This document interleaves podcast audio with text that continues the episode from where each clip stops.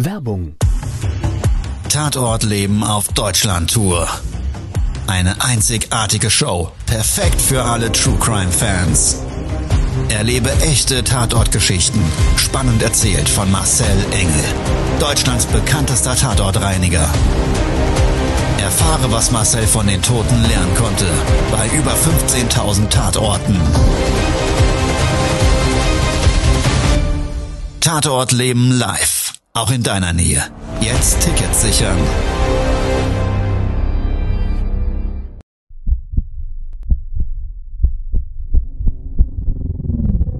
Todesursache. Der Podcast mit Tatortreiniger Marcel Engel. Es wird immer mal wieder in meinem Podcast vorkommen, dass wir sehr tief in das Geschehen eintauchen. Ich werde offen darüber sprechen. Damit meine ich, dass Flüssigkeiten wie Blut als Element das kleinste Problem sein wird. Ich freue mich, wenn ich euch auf eine Gedankenreise entführen darf in meine Welt des Tatortreinigens. Todesursache. Der Podcast mit Marcel Engel. Hallo und herzlich willkommen. Ich freue mich riesig, dass du wieder dabei bist, eingeschaltet hast, Zeit und Lust mit mir gemeinsam jetzt in meine Welt des Tatortreinigens einzutauchen. Tatorte des Lebens und hier in diesem Fall Eifersucht. Gerade in Beziehungen, wenn Eifersucht krankhaft wird und Menschen zu unglaublichen Bluttaten treibt, dann werde ich als Tatortreiniger auf den Plan gerufen. Und mit welchen abartigen Geschehnissen sowas zusammenhängen kann, das möchte ich jetzt ganz gerne mit dir in dieser Folge hier teilen. Also lass uns mal eintauchen in den Tatort Leben Eifersucht. Todesursache, der Podcast. Der Tatort. Meine Tatortreinigung führte mich diesmal auf eine Bundesstraße. Vielmehr gesagt, eigentlich unterhalb der Bundesstraße. Und nein, ich musste mich nicht erst wie ein Maulwurf praktisch zu dem Leichenfundort durchgraben, sondern bauphysikalisch war das so, dass diese Bundesstraße einen Brückenteil hatte und unterhalb dieser Brücke führte ein Feldweg durch. Und genau an dieser Stelle war mein eigentlicher Einsatzort. Also bin ich von der Bundesstraße abgefahren, mehrere Kilometer über den Feldweg, ziemlich großen Umweg gefahren zu diesem Brückenteil. 150 Meter vorher, ja, war diese Unterführung bereits abgesperrt. Mich hatte vor Ort jemand erwartet, der mich dann direkt zum Einsatzort führte. Mein Ansprechpartner vor Ort hatte gesagt, wir haben Ihnen schon mal eine Leiter angestellt. Wir brauchen sie in diesem Fall hier oben an dem Brückenkopf. Und bauphysikalisch darf du dir das so vorstellen, ja, dass so eine Brücke links und rechts oftmals eben so ein Betonbauwerk hat und die Fahrbahn praktisch oben aufgesetzt wird. Und genau auf diesen Lagern, das nennt man den Brückenkopf, ist oftmals eben noch so ein gewisser Hohlraumbereich. Bei Taubenkotreinigung haben wir das schon oft gesehen und als Leichenfundort aber so noch nie. Ich habe dann nach oben geschaut, so ungefähr 5,50 Meter, 6 Meter hoch, kommt man klar und deutlich an der obersten Kante erkennen, dass dort 20 Zentimeter breit, circa drei Meter tief nach unten, ein breiter brauner Streifen nach unten gelaufen ist.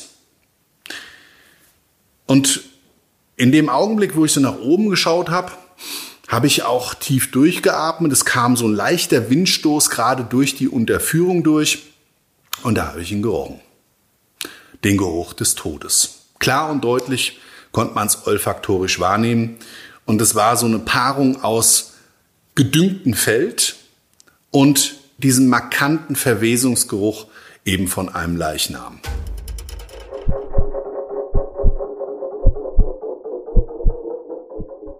Dann bin ich also Step by Step die einzelnen Leiterstufen hochgekraxelt. In circa sechs Metern oben angekommen, ich war mit dem Kopf schon mehr oder weniger an der Fahrbahn, konnte ich auf dieses Brückenkopfplateau, wo die Fahrbahn auflag, sehr, sehr gut Einsicht nehmen. Das Ganze war mehrere Meter lang, hatte eine Tiefe von circa 80 bis 100 Zentimetern und in der Höhe, ja, so unterschiedlich hoch zwischen 50 und 100 Zentimetern in der Höhe. Oben angekommen bin ich dann erstmal da drauf gekraxelt und konnte dann auch erkennen, dass mehrere Flecken in unterschiedlicher Größe von 30 Zentimetern bis hin zu über einem halben Quadratmeter groß sich auf diesem Beton oben befunden haben. An der Stelle, wo diese Biomasse bereits den Beton heruntergelaufen ist an diesem Brückenteil, da war ein größerer Fleck, circa ein Quadratmeter groß. Ich bin dann rübergekrabbelt und ja, es gab so eine Art Biomasse und ich konnte einfach nicht anders. Ich musste einmal mit dem Handschuh durchwischen und gucken, ob es wirklich Leichenflüssigkeit war oder was auch immer sonst. Mein Verdacht und meine Vermutung haben sich bestätigt. Olfaktorisch konnte man da oben den Geruch des Todes an dieser Pfütze extrem wahrnehmen. Und als ich da so auf meinen Knien gekauert habe, habe ich mir die Frage gestellt, was mag denn da in aller Herrgottsname passiert sein? Warum auf mehreren Quadratmetern verteilt einzelne Flecken? Einer massiv, der sogar den Betonpfeiler herunterläuft. Also ich konnte es mir nicht erklären und von meiner Neugier getrieben bin ich dann erstmal runtergekraxelt. Und ich habe dort einen Beamten, der bei dem Geschehnisort stand, gefragt, ob er mir denn Infos geben könnte, wie denn im Einzelnen diese Leichenfundflecken sich dort oben gebildet haben. Ja, und dann hat er mir gesagt, einzelne Tüten mit Leichenteilen wurden durch einen Täter dort hochgeworfen. Also ein Leichnam, habe ich gefragt. Und er hat gesagt, ja, es war eine Frau, die dort oben ja als Leichenlagerplatz in Plastiktüten vorher klein gehackt durch den Täter positioniert wurde. Er selber hat sich gedacht, das ist ein gutes Versteck und es hat wohl auch Wochen gedauert, bis man die Tüten gefunden hat.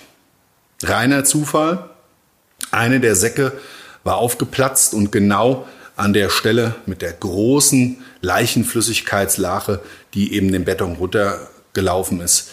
Ja, dadurch ist es eigentlich erst aufgefallen, weil sich Menschen, die diesen Weg tagtäglich genutzt haben, diesen Feldweg, dann irgendwann gefragt haben, was mag denn das sein? Ist da oben vielleicht irgendein Tier verendet?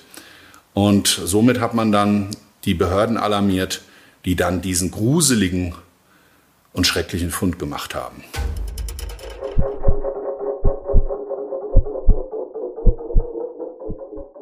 Bei dieser Leichenfundortbereinigung hat mich dieser Geschehnisort nicht mehr in Ruhe gelassen. Ich habe mich während dem Reinigen ständig gefragt, wie kann das passiert sein, dass ein Mensch einen anderen zerstückelt? In Mülltüten versucht unter einem Brückenkopf zu verstecken, diese Tat zu vertuschen, der Leichnam dort wie Müll abgelegt ist verwest und doch irgendwann eben ja, aufgefallen, dass dort etwas nicht stimmt, wurde dann ermittelt und der Ehemann als Schuldiger, als Täter festgestellt. Wir haben weiter recherchiert, um den Fall ein Stück weit zu verstehen. Warum ein Mensch, der mit einem anderen zusammenlebt, irgendwann so eine grausame Tat begeht. Am Ende ist eins geblieben, es ist niemals erklärbar. Die Verkettung der Umstände war in diesem Fall so, dass ein junges Paar Ende 20, er Verkäufer, sie Model, sich einen Wunsch, einen Traum erfüllt haben, gemeinsames Kind zu bekommen. Und als der Kleine geboren wurde, hat sie sich nicht nur sehr liebevoll laut ihren ja, Verwandten, ihrer Family und den Nachbarn um das Kind gekümmert, sondern in Selbstachtsamkeit eben auch um sich. Sie wollte wieder in Form kommen, hatte unter der Schwangerschaft gelitten, zumindest körperlich, und viele Kilo zugenommen, wollte sie wieder einfach in Form sein. Sie hat viele Online-Kurse belegt, ist nach ihren Möglichkeiten entsprechend ja, ins Training gegangen und im Zuge dieser Kontakte mit anderen Menschen hat er immer größere Eifersucht bekommen. Er hat Dinge gesehen, die es wohl nicht gab, zumindest laut Aussage ihrer besten Freundin. Und er hat hier unterstellt, dass sie nach anderen Männern schaut und eine neue Beziehung sucht, ihn absägen möchte. Und es ist dann wohl so weit gegangen, dass die Situation eines Tages eskaliert ist. Er ist körperlich geworden und daraufhin hat sie die Reißleine gezogen. Sie sind in ein Frauenhaus gegangen. Mit Unterstützung ja, ihrer Liebsten hat sie das durchgezogen. Wie wir dann nachlesen konnten, ist er wohl aber dran geblieben und ja, hat seine Liebe bekundet, hat geschworen, dass das nie wieder passiert und dass ihm das wirklich leid tut. Was keiner zu dem Zeitpunkt wusste, aber was die Ermittlungen ergeben haben über die Internetbrowser seines Computers, dass er zu diesem Zeitpunkt schon einen Mordplan hatte. Er hat sich informiert, wie man anatomisch korrekt einen Leichnam zerstückelt.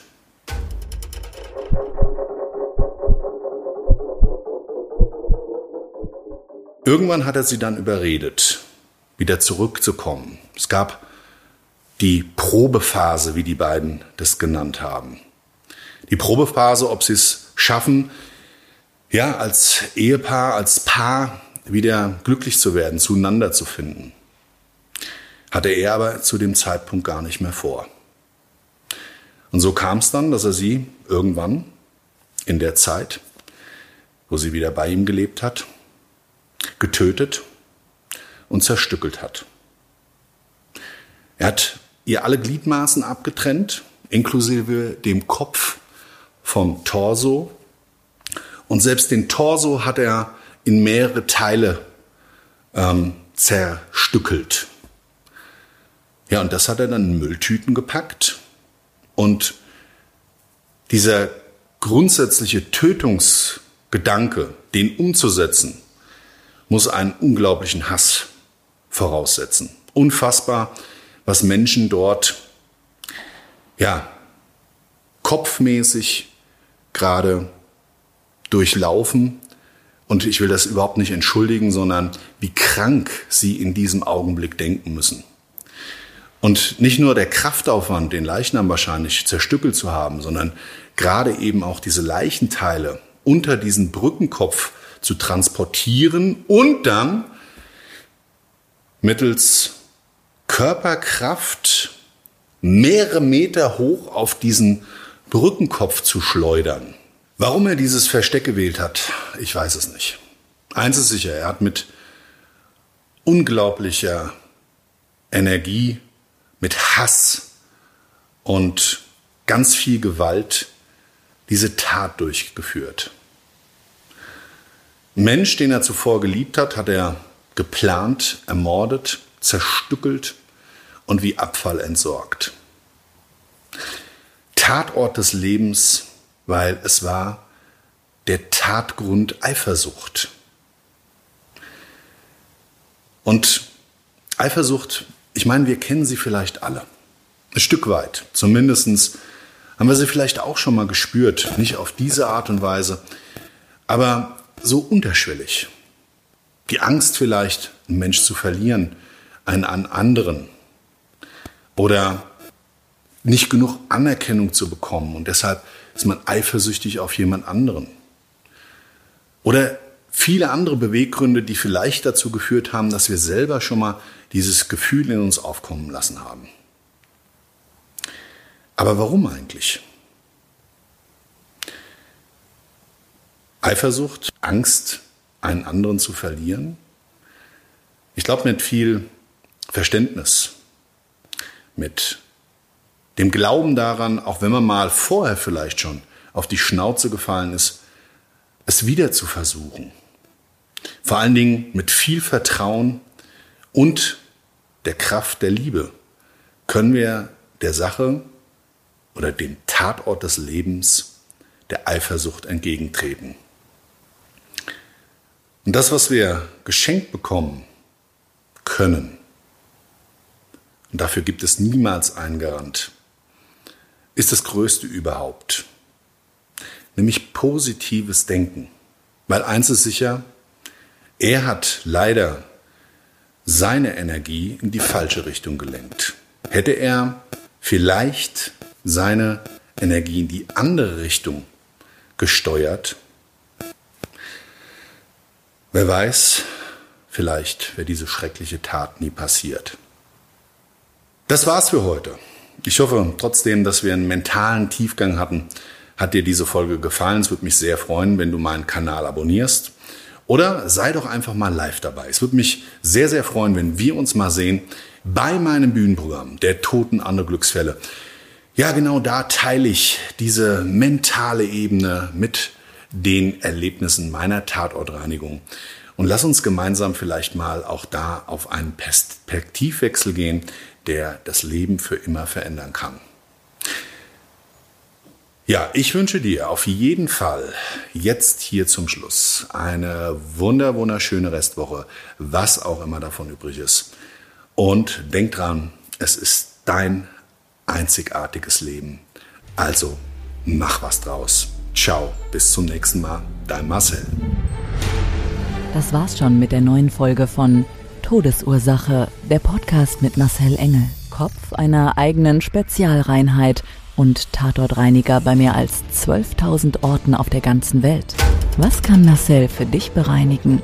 Jederzeit. Weltweit. Melde dich oder klick dich einfach mal durch auf marcelengel.com.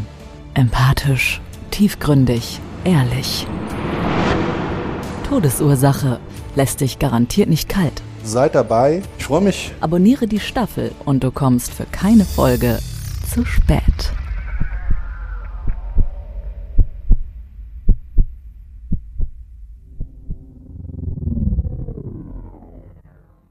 Mobbing findet überall statt. In der Schule, am Arbeitsplatz, innerhalb der Familie und im Internet. Erfahren Sie in dem Kompaktbuch Ausgemobbt, wie Sie sich gegen Mobbing wehren und künftig vermeiden, zum Mobbingopfer zu werden.